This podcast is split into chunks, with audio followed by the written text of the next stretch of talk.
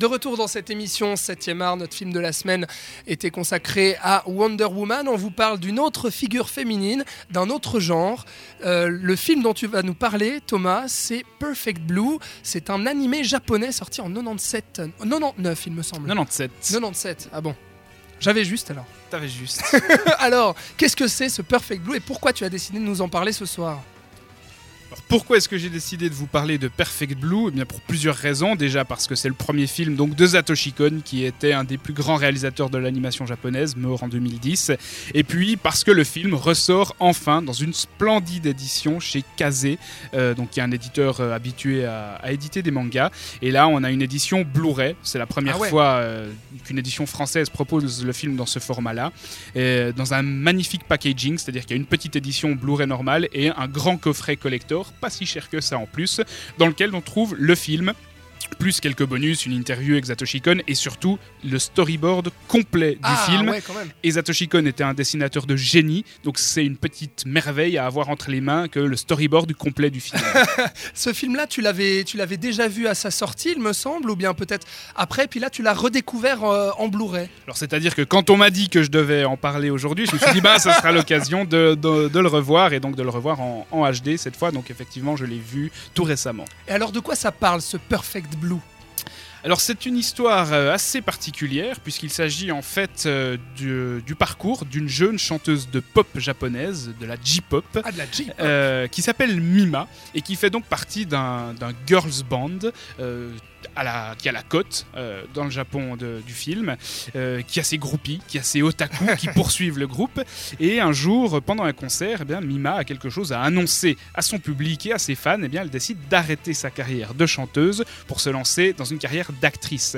Et à ce moment-là, donc ça c'est vraiment le tout début du film, eh bien, il y a un changement qui va s'opérer dans la, dans la vie de, de Mima, puisque elle va commencer à être suivie par quelqu'un. Elle ignore vraiment son identité. Elle se dit que c'est peut-être un garde du corps qui a une gueule bizarre qui est toujours auprès d'elle et qui va euh, être un véritable stalker, c'est-à-dire qui va la suivre et qui va publier sur Internet euh, son journal intime qu'il invente, qu'il écrit à la première personne. Et ça va plonger Mima dans une espèce de spirale euh, de schizophrène où elle va commencer à à voir la Mima, chanteuse de pop, lui parler et lui dire qu'elle a trahi ses fans. Et donc elle ne sait plus vraiment qui elle est. Et elle, elle sombre dans un délire schizophrénique. Ah ouais, d'accord. Est-ce que c'est c'est un, un animé qu'on pourrait euh, euh, présenter au grand public, enfin, pardon, pas au grand public, à, tout pu- à tous les publics en fait, euh, même aux, aux jeunes enfants, ou bien c'est plutôt destiné à un public adulte? Alors non, c'est clairement destiné à un public adulte. C'est un animé qui est déjà assez abscon dans sa construction parce qu'on est vraiment, c'est ça l'immense force du film et c'est la, la grande réussite de Satoshi Kon,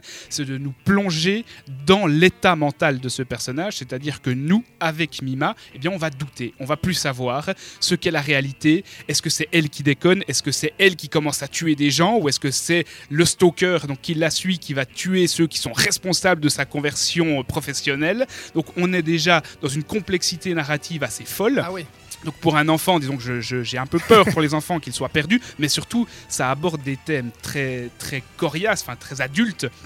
Pour un enfant qui sont assez inappropriés, il y a des scènes de viol vraiment très violentes. Ah oui, quand Euh, même. puisque Mima, quand elle devient actrice, c'est ça aussi qui est génial, c'est qu'en fait, elle va jouer le rôle de quelqu'un qui perd la boule et de quelqu'un qui va consulter des psys parce qu'elle sait plus exactement qui elle est. Donc il y a tout un décalage entre la, ou en tout cas une ambiguïté entre la réalité et la fiction, puisque le personnage qu'elle incarne dans les films qu'elle joue est en fait euh, dans le même état mental qu'elle-même à ce moment-là. Et donc ce personnage dans les films euh, qu'elle est en train de tourner, eh bien, se fait violer à plusieurs reprises. Et donc il y a des scènes de viol qui sont vraiment extrêmes. Il y a des scènes de violence aussi très sanglantes. On, est, on a une influence flagrante ici avec au cinéma de Palma. Enfin, le Satoshi Kon rend quelque part un, un hommage au cinéma de Palma ou euh, de Dario Argento. Il y a un côté effectivement giallo dans le film. Donc c'est pas à mettre euh, entre les mains des enfants, que ce soit clair. C'est un animé pour adultes. Et même si ça parle de J-pop et qu'il y a des petites filles mignonnes en mini-jupe, ne montrez pas ça à votre fille de 8 ans parce qu'elle serait traumatisée pour un moment.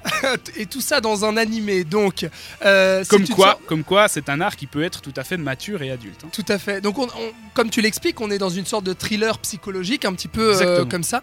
Euh, tu nous as parlé, à un moment, tu as cité quelques noms, tu as parlé du genre du giallo. Est-ce que tu peux nous, nous dire deux mots que, à quoi Alors ça le genre du giallo, c'est un genre de cinéma né en Italie, qui est un genre dans lequel on va avoir tout le temps un meurtrier aux mains gantées, généralement avec des gants de cuir, qui va tuer avec une arme blanche Ah. plusieurs jeunes femmes. Donc c'est un genre très codé dans lequel il y a des couleurs flashy. C'est ouais. assez fétichiste. En fait, c'est du cinéma fétichiste tout simplement. Et le maître absolu de ce genre-là, c'est Dario Argento, euh, à qui on doit des films comme euh, Inferno, comme euh, euh, Phenomena ou comme Suspiria, par exemple. Donc, disons que le- Perfect Blue, le film dont on parle aujourd'hui, c'est un film qui est quelque part influencé par ce, ce genre-là de cinéma, c'est clair, mais qui n'est pas un bête hommage, qui n'est pas simplement un pastiche.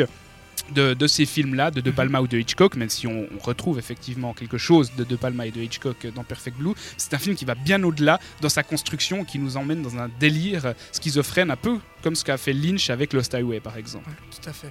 Bah, merci beaucoup Thomas. Perfect Blue, alors de Satoshi Kon, c'est comme ça Est-ce que je le prononce bien? Tu le prononces très bien. C'est son premier, son tout premier film. Donc Ah oui. euh, les gens qui vous disent euh, oh mais sois indulgent, c'est le premier film d'un tel, euh, Ouais. c'est normal que ce soit pas terrible. bah, vous pouvez leur dire que Satoshi Kon n'a pas A fait un attendu son deuxième film pour faire un chef-d'œuvre. hein. D'accord. Euh, comme, Orson Welles avec Citizen Kane. Et tous les films de Satoshi Kon sont des chefs-d'œuvre. Donc euh, n'hésitez pas à découvrir sa magnifique filmographie qui est très courte puisqu'il y a que quatre films. Et Perfect Blue sorti en 1997, réédité récemment en Blu-ray dans tous les magasins. euh, voilà, Dans dans toutes les bonnes crèmeries. Exactement. Exactement. Merci beaucoup Thomas. Dans quelques instants, on fait le bilan de l'émission 7e art et du film Wonder Woman. À tout de suite.